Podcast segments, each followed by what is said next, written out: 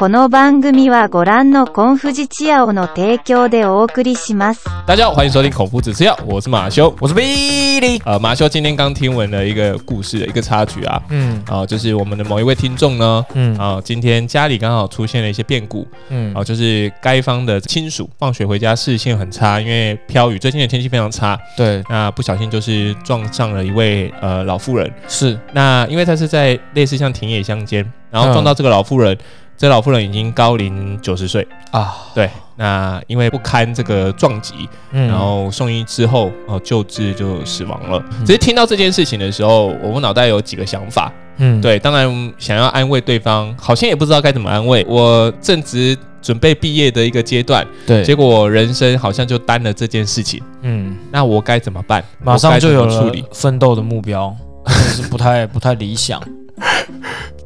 对吧？对啊，对吧？立即就觉得啊，好像我原本以为出了社会之后不知道该怎么办嗯，啊，现在突终于有了目目标，了，对就只好努力的活下去。只好对啊，，只好努力。你人生下半辈子就是必须为了这件事情奋斗。要先解决这件事情，你才有办法再重拾属于你的人生。是对，好，当然我们这是用比较诙谐的方式啦，嗯然后去说这件事情。可是如果我是当事人的话，我一定会觉得很无助嘛。真的。那我接下来该怎么办？所以我刚刚在这件事情呃讲完之后，马上跟这个 Billy 分享。嗯那 Billy 呢就给我回复了，就说啊不是弄丢啊，不要弄啊，你 不能这样子直接就讲啊，我们要把它铺陈不完啊。铺成。好，对啊那我先把这段剪掉，因为嗯我觉得这是人生非常煎熬的一个一个桥段。是那单就法律层面来看的话，如果以刑事造责啦，对，对，呃，过失致死罪应该是判例呃一年以上，呃七年以下的一个有期徒刑。期徒刑。那它是可以缓刑，看你跟对方和解的一个程度啦。嗯然后再来就是它可以一颗罚金，嗯嘿。那当然，这是不是故意的状态之下是这个样子的。嗯嗯那可是我们说的不是故意，只要你没有带有目的性质，嗯。直接要杀害对方，对，这样都算。嗯。可是假设今天你车速过快，哈，你就不管前面是红绿灯，你就直接冲过去，那就是哎。公共危险了。哎、公共危险加是这是什么？故意致死罪？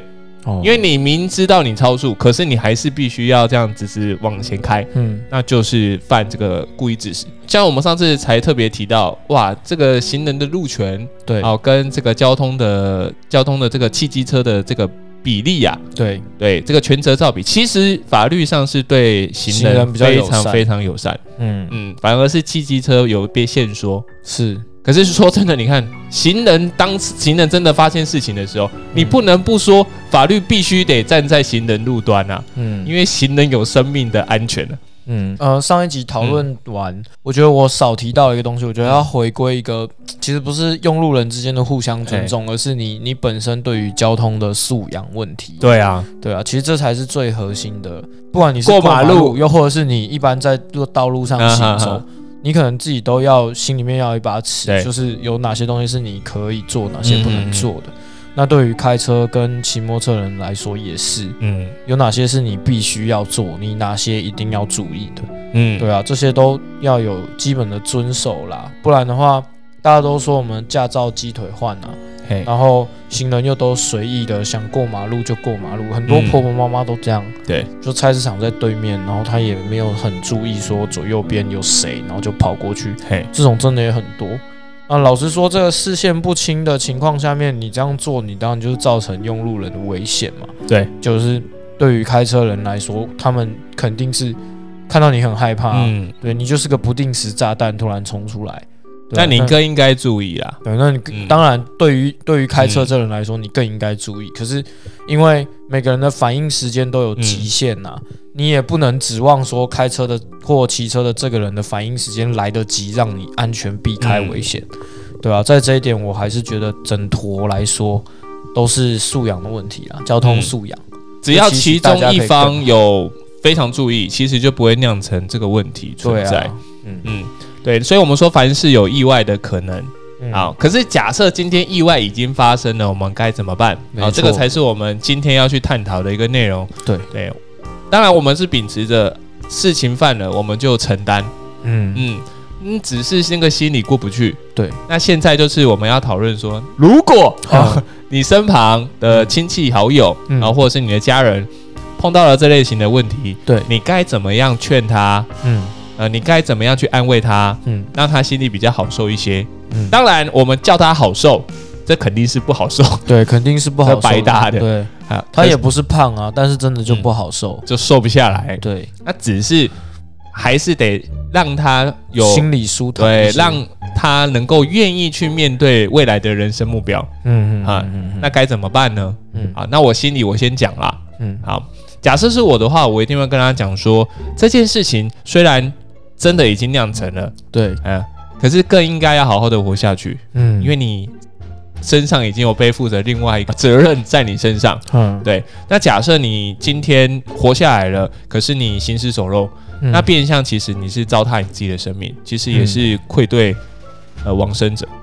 哦，嗯，其实也是愧对往生者的，因为嗯。人家呃，我我先先不论对方的生命，因为生命我怎么能知道他还能活多久？嗯嗯，对。嗯只是说你应该要为了对方，甚至是为了要呃把对方的精神存留下来，更应该勇敢去面对。嗯啊，那假设今天你好好的活下去，然后呃让你发光发热之后，然后去贡献更多的公益团体，嗯其实这一些对你而言，人生才是有意义的。嗯对，我不希望他白活啦，嗯不希望他人生白活，觉得我这辈子就这样将就下去了。嗯反正好像我人生已经有一个污点了，那我人生都是凄惨的，嗯，让他可能心中有一种人生都是黑白。啊，人生都是黑白的，反正活着也也都是目标，都不是为自己的，就因算感觉我人生才刚站在一个社会的一个起跑点，点上面，结果我就摔跤了。对，那我就就发现了吗？这个起跑点跑的不是一般跑道，它是嗯。天堂路之类的，对。这种感觉，啊。对啊，就是困难，人生突然间变困难模式啊！你你突然就是困难模式，玩起来就是困难模式那种感觉，可是谁说困难模式不能玩得好？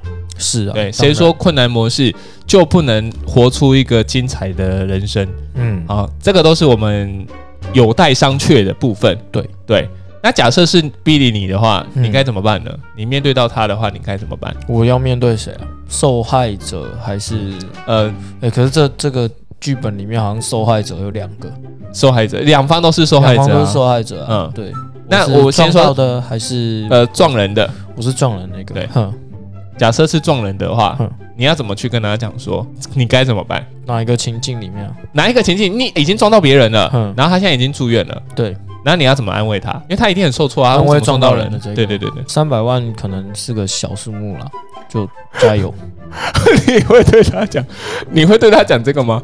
没有啊，哎、我们前面有提到说，实际上那个家属还没还没还没都还没有。对对对。哦，那我刚刚这算暴雷，你要剪掉。啊，那没关系，我我直接讲好了啊，嗯。反正你都提了，嗯。呃，实际上呢，对方呃受害者家属啦，就是那个被撞到的人的嗯。受害者家属是有呃跟对方理赔说希望赔偿三百万嗯。的这个金额。嗯，好，那现在还不知道说对方的会不会去接受这个，对。可是我觉得这是一个谈判跟和解的一个空间。哎、一个过程。对，因为我就跟你索赔说三百万嘛，嗯，那这三百万是用什么名目索取的，我不知道。这个可是我们我们今天这集不讨论这个啦，嗯。对，因为太多了，嗯，嗯，因为他会提这个有心精神抚慰金、就是我们我们刚刚其实丧葬费用等等，他跟我讲这个价钱的时候，对。他有问过我，哎，就一我会怎么回答？我一开始会说，我比较想了解是三百万嗯。怎么来的。对。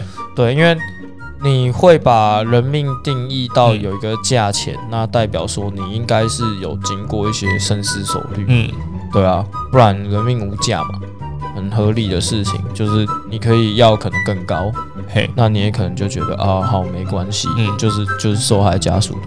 那我就想知道，就三百万怎么来的？当然，你赔是一定得赔，对只是你了解一下到底为什么要赔到这一笔数目的时候，你可能会对于你想做事的，对于你想赔偿的心态上面会比较健康一点。对啊我，是一码归一码对啊，一码归一码。嗯然后，呃，我安慰他的方式就会，就像刚刚跟你说的，就是三百万不算多啦，嗯，就是努力一点应该是可以的，而且你就不小心造成了，对，对啊，那难辞其咎嘛，嗯，真的，因为你要说天气事先不好，当然这是主因之一，嗯，可是你没有注意到对方，那你要说运气不好吗？好像也说不太过去，因为你有更多种方式嘛，例如说骑慢一点，嗯，对吧？例如说你可能一开始就可以换个车灯，或什么有的没的，你可以尽力让自己在最安全的条件里面嗯。去、去使用路啊，对啊，对啊，但是就是很很倒霉的，有时候真的就是不小心会发生这种事情，嗯，那没有办法，嗯，就就事情就发生了。事情就发生，你就是只能坦然的接受，然后呃，尽量让像 Matthew 说的，你可能就是换一个角度跟想法，告诉自己说，你就是要背负着他人、嗯一起活下去嘛。嗯，可能这个奶奶吗？是奶奶吗？对，对方奶奶，哦奶奶跟你素昧平生嘛。对，但或许他他有一些很值得你借鉴的地方，例如说他有日行一善啊，或者是有一些什么其他的呃、嗯，呃会做好事的这些事迹，哎呀，对，都交到你身这上。那这细苗就休息啊，不法多啊。，对对对，那哎你就是保持着他的他的想法跟信念，带着他一起前进嘛。带着他一起前进。对啊，你讲这个有点不太妥，不是啊，就你说的啊，确实带着啊，带着他前进。带他一起哎前进啊。以后就哎，阿妈，阿妈在我肩头哦，阿妈单球灵体，肩头门，附身合体。我不能不能开玩笑，我不能开玩笑。我没有笑哎、从头到尾笑的都是你，我讲超认真的、欸，有有吗？有吗？真的，我讲超认真的、啊。有吗？好，对啊，因为只能这样子啊，事情就发生了，所以你你只能接受，也不是只能接受，你必须承担。可是我对方是女，对方是小女孩啊，你你不能，你刚刚那个感觉我今天是 brother 好不好？今天是你的表表弟堂弟，这样听我觉得倒合理。可是她今天是女性，她今天是女生，我感觉你刚刚讲这个东西是女生的话，她感觉有点听不太进去。你可以修饰一下，然后再转述跟她说嘛。我可以修饰一下再转述。对，假设是，你的女同学嗯好，那家里就是发生这样的变故了，嗯，你该怎么去安慰她？我该怎么去安慰他？啊，人生七十才开始啊，所以还没七十岁之前都还有希望。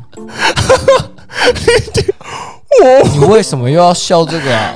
没有，人家现在正值青春年华，对啊。二十一岁，好不好？我们大四二二十，岁，大四二十一还二十二，二十二啊，十八、十九、二一、二二，哎，大四哦二二好，对啊。二十一二十二岁啦，花样年华的时候，对啊，结果你跟他说人生七十才开始，你二十一岁到七十岁这中间的时间，你都要先把钱赔给人家啊，要不然呢，你好残忍哦！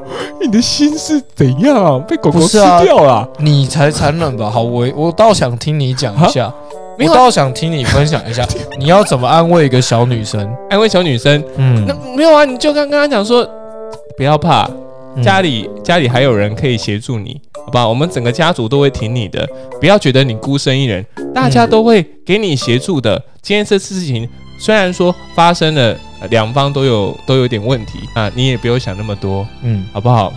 我们会给你支持，哦，对，而不是那么直接就说人生七十才开始啊。你讲的好委婉哦，你你你可是你二十几岁到七十岁这些日子，你都给我撑下来，赔钱给对方这样子。可是你这样就是，我觉得对女生来说是好的吗？对女生来讲不，清楚哎，他们就不想要听那么直接的啊。的说法可能比较婉转一点，对啊，确实，可是嗯没帮助啊。是这样讲没有错啦。对啊，可是我还是有把那个情理跟他讲啦，他哦听得懂，他知道啊，他一定会反省嘛。你以为他撞到人就没有反省吗？不一定啊，他有可能会怨天尤人啊。好，那对啊，他可能就会觉得他会很倒霉啊，然后然后他就就一直在那个负向情绪里面说，哎，为什么当初不应该怎样怎样，不应该那为什么阿妈会跑出来给我撞？对啊，对啊，那这样有比较好吗？我觉得没有比较好啊，我自己是这样认为啊。我觉得该承担的责任是一定要承担的啊、嗯，而且就像你说的，就是你的家人一定会支持啊。对，对你又不是之前那个之前那个放火烧中原家乐福那几个对，对啊，那几个那才是活该，那是真的白目，那是真的白目啊。对啊，你那个人生奋斗目标 哦可大了。那好几亿耶。对啊，有时候就真的是这样，就痛苦是比较出来的嘛。嗯那个家乐福不是计算完光营业额什么有的没的，两亿还三亿吗嗯？对啊，那、你看他们这个哇，还没出社会也是二一二二，一个人马上就有了人生奋斗的目标，一亿耶，一亿耶，真的是一点点呢。对啊，可是你想一下，他的话是假设我不能讲假设，如果啦，嗯。他这个两两亿多呃两亿多的这个金钱是完全都没有跟人命有关，对。而今天这个美眉她是真的跟人命对啊，扯上所以关系，就是我觉得因为跟人命扯上关系，所以那个责任感要比，别人还要强烈一点啊。嗯，你的家人一定会支持你，没错。对。可是你也不能怪别人怎样怎样，因为你发生了啊、对。你要承担部分的责任。嗯，而且相信最不好受就是他了。当然了，没有人想要嗯，莫名其妙就把人撞死啊！对。没有人会想要这样子，完全没有啊。虽然说这可能会是疙瘩，嗯，可是这个疙瘩不能说我们哦透过时间可以去缓解嗯。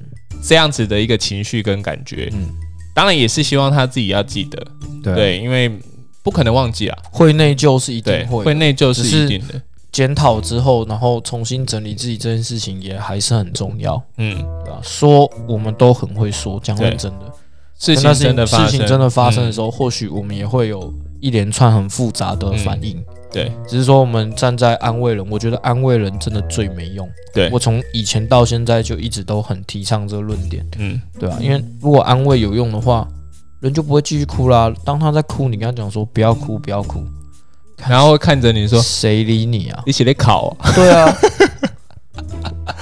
对不对？像你这样子跟他讲，他或许还会停住说：“你为什么要跟我讲这个？”可能就真的不哭了。但是你跟他讲不要哭，他一定继续哭啊。对啊，对啊，对啊，我觉得安慰人的技巧超难的。如果有听友有有会的，嗯可以麻烦你教我一下。嗯我非常非常不会安慰人，我讲认真的。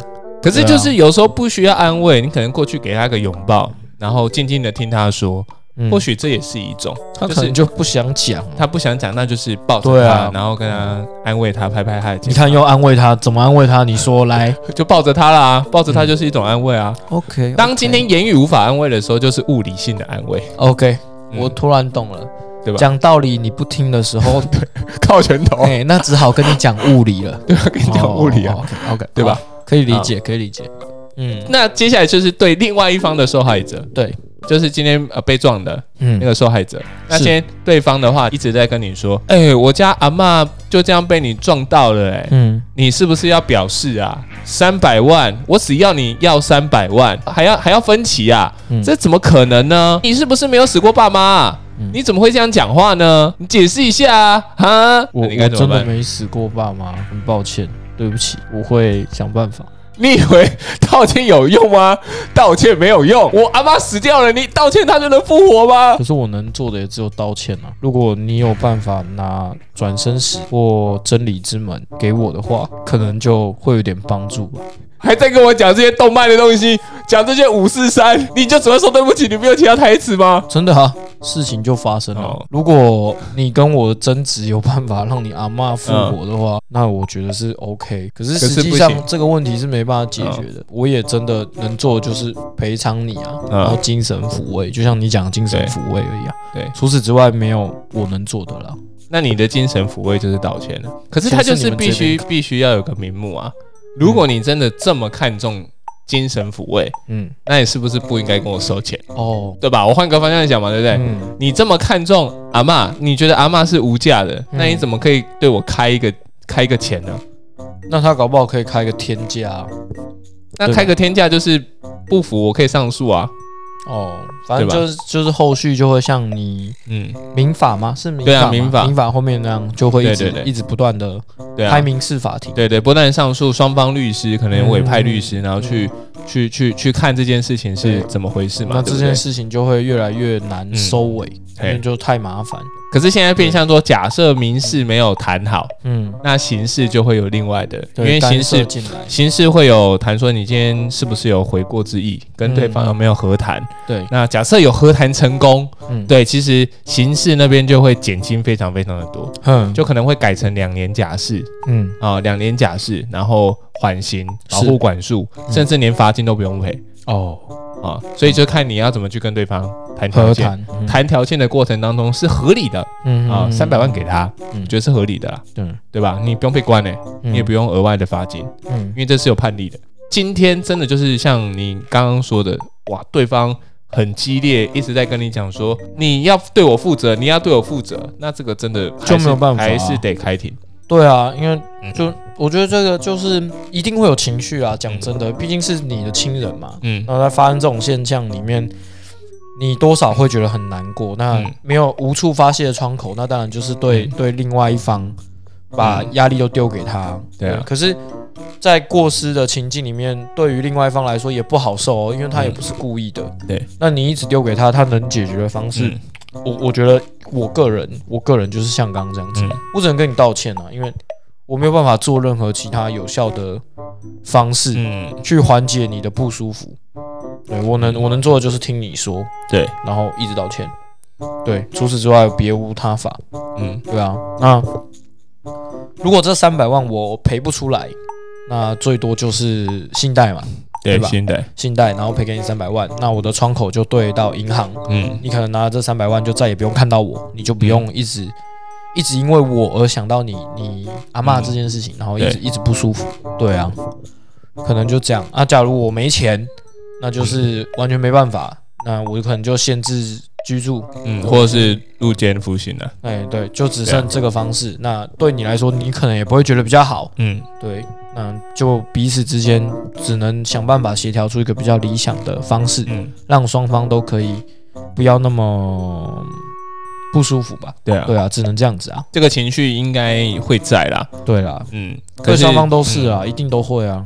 嗯。对我当下一定还是会愤怒啊！我嗯。我我我的家人今天被撞哎、对。对啊，那呃，当然不能一股脑的把怨气吐在对方身上，是。是看对方的表现态度如何，跟现场的情境状况来去阐述说，哦、到底你你你你照责照责多少，对。然后呃，我这边人是不是也是有过失？是。还记得前阵子马修跟我们提到的火龙果事件吗对啊，对，然后后面终于有下文了。一开始那个阿贝吧，嘿，不是还一直说你怎样怎样怎样吗？对，然后后来判决结果出来，你请说。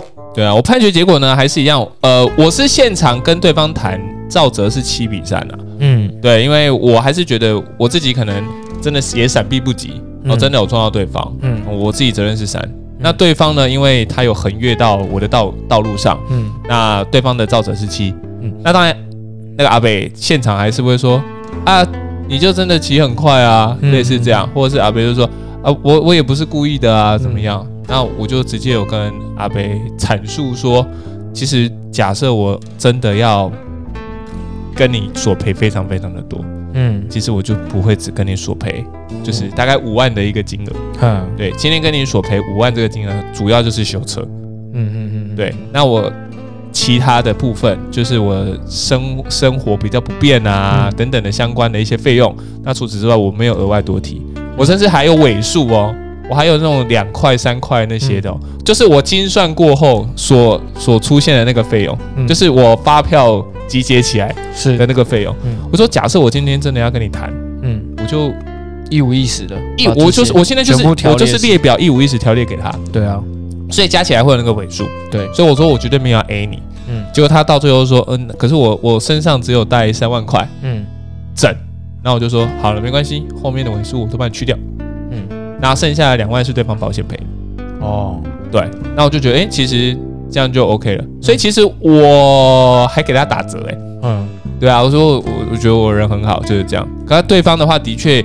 因为也行动不便啊，嗯因为对方也是老贝贝，嗯，那人没事就好，我就跟他讲说人没事就好，对啊。可是你看，如果今天的情境换过来，就是呃，这个阿北从一下车开始就一直一直噼里啪啦跟马修在那边互吵，那马修还会给他打折吗？不会，我今我就就不会了啊我。觉得好细，对啊，对啊，对啊，就是就是相同的对啊情境嘛，肯定你你套到那个情境里面也是啊，就是一定会有情绪，可是嗯比冷静下来，彼此之间要很冷静去去看待啦，因为交通意外没有人想发生啊没有啊。人想发生，对啊真的没有人想发生啊。就算人家想开快车，他就是赌说不会有意外发生，他才开快车啊。通常这样或耍帅。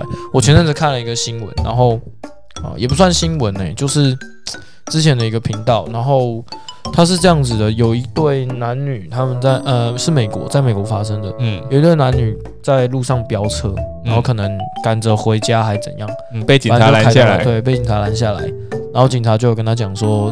那个速度开太快，然后发现他是实习驾照，他们好像有实习驾照这个东西，然后嗯叫他那就跟他道歉，，对，就跟他，那就跟他道歉，他就说好，那我不开你单，嗯，我只开你一个什么东西，然后没开你，然后，哎、哎、他好像只开他他什么，反正可以一次开很多张啊，对，他只开了一给张，对，给他，叫他赶快回然后叫他，赶快回家，就是自己要小心一点，那我就放你回去。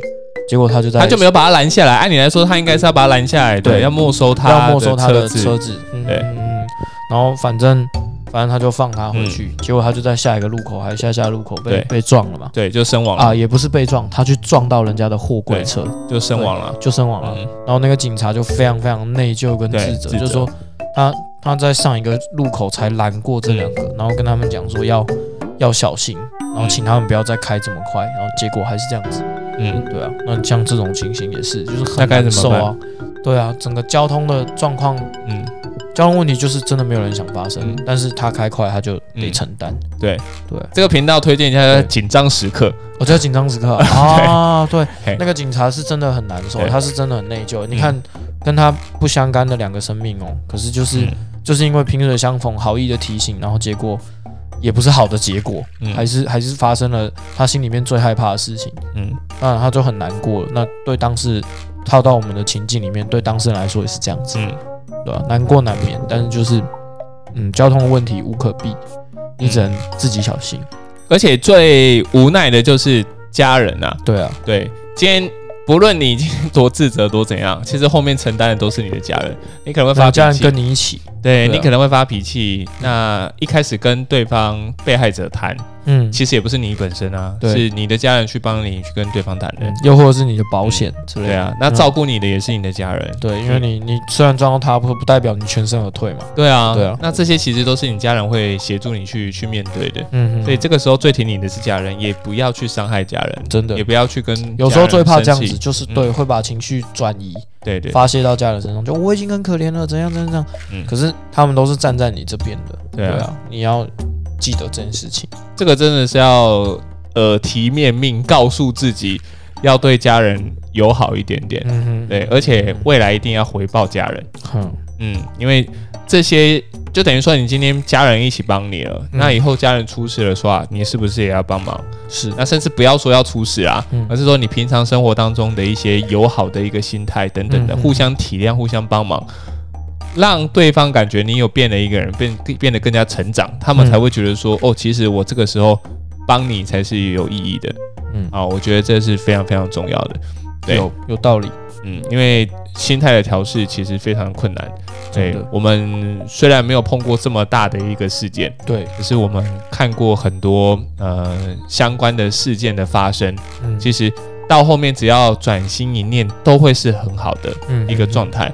对，所以这样呃，我听到这件事情的时候，我还跟呃那个那个听友分享，嗯就是说会不会以后啊，这个这个小女孩以后会去开面店，嗯，然后到时候会有什么日什么日报、什么新闻台去采访她，就说哎，为什么老板娘为什么你会想要在这边开这间面店？为什么你要取这间面店叫做呃老奶奶面店？嗯。然后她可能就会回复说，哦，我当年因为年轻的时候一场交通意外，不小心撞到了一位老奶奶。嗯好，那那位老奶奶呢，一直在我的心中，嗯呃，就是耿耿于怀。哼于是我想说，我要不就开一间面店，嗯然后去帮助这些弱势族群，哦哦，这些年年长的一些呃老奶奶、老老伯伯，嗯让他们有有饭可以吃。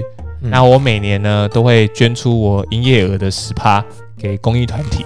十八很多哎，抱歉。好，呃，五趴，，OK，五趴给公益团体，嗯。好去让这些老奶奶们有更优渥的一个福利，福利可以好好的活下去，这样子。哦，对，希望也报效国家，也让大家知道，其实这世界是有爱的，希望能够降低意外的发生。嗯而且我每年呢都会去参加这个交通的集会游行，嗯然后去对抗这些交通的恶法，嗯，然后让这一些可能因为捍卫用路人的权益，对捍卫用路人权利，之类的，那会不会这样？可能会啊，可能会，对不对？会啊，对吧？虽然说这个剧本啊，我脑袋想了一下，哎，或许可能真的会这个样子，嗯。对。可是你要活到那把岁数，或者是你要勇敢站出来去做这件事情，嗯。那相对性也是一个呃需要很大的一个勇气啊。对。啊，他得先解决现在的问题啊，对。对，现在的呃要先处理掉，对，现在的问题就是好好的健让自己健康起来，对，才有办法去面对后续的问题。没。错没错，不要郁郁寡欢，嗯，勇敢面对，勇敢承担。嗯，对。啊，有没有一首歌是跟承担跟勇敢有关的？我不知道梁静茹吗？是谁给你的勇气吗？对啊，梁静茹给的。你跟我讲这件事情的时候，我脑海里面一直在想我阿妈跌倒的事情，你阿妈跌倒阿倒，妈跌倒，对啊，然后阿妈不是只会跪咖吗？我们在阿妈 Queen 卡，阿妈 Queen 卡，咯噔咯噔。呃，我们在录这一集之前，就是马修问我说什么时候可以录，然后我说嗯我得先去医院，因为我阿妈嗯住院。然后刚刚我去的时候，我姑姑在那边顾我阿妈，啊，阿妈下巴就肿起来，嗯。整块黑黑的嗯淤青啊，OK 在下巴很大一片淤青。嗯，我不太懂到底为什么会淤在那个位置，而且很很黑。就下巴扣到。啊。下巴撞到，然后我我觉得有点严重，我就问阿妈说：“阿妈，你你看那谁吹球？” 对，然后阿妈生球啊，对对对，我在开玩笑。嘛，然后阿妈就就一脸说：“那是搏斗啦。”然后姑姑就跟我讲说，阿妈摔倒的当下，阿妈并不觉得痛，嗯。那个淤青的痛嗯已经发生了哦，可是阿妈摔倒当下是不觉得痛的，她是两天之后才发现痛了。嗯。然后很痛，她两天之后才发现她那个淤青很痛。哦，我我那时候就就觉得，我、天哪，这样子是好事吗？我阿妈也大概八九十岁，快九十了，对啊。我想这样是好事吗？就是那个感觉神经已经不灵敏到嗯阿妈有糖尿病吗？有一点点，哦，那那会啊，会这样，会这样，对，然后就只是这我没有料到会会有这么嗯严重，这么夸张对，这么夸张，就是他是隔两天、嗯他才开始真的感觉到脸很痛，嗯，不然他原本都觉得还好。对，对啊，然后想说啊，这样子有点难受，就是看阿妈跌倒有点难受，因为他本来是很很健康的人嘛，可是摔倒之后，因为身体机能的退化，嗯对对对，一定会有一些呃，一定会有一些不便，对他而言会有一些不便。我就也是借着这一次，顺便就提醒一下嗯。各位听友，就是把握机会，对。多跟自己家里的长辈相处。嗯，对啊，因为我们在录这一集的前一段时间，其实寒流也非常非常对严重。